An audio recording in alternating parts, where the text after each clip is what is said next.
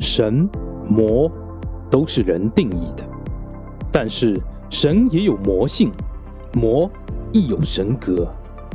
说穿了，全都是人。做大事的人，包装的漂亮的是神，不刻意雕饰的，就是魔。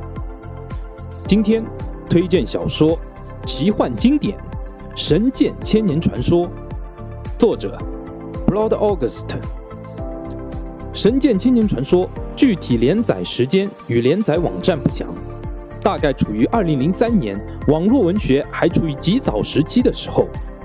全文字数不多，在五十万字左右。推荐理由：网络文学青铜时代早期奇幻古典佳作。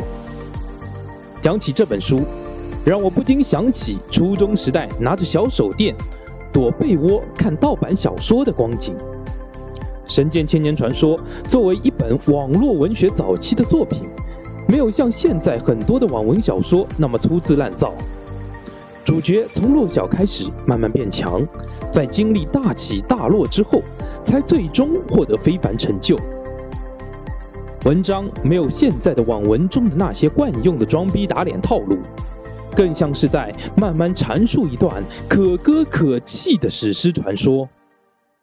全文短小精悍，没有注水情节，读起来很有味道。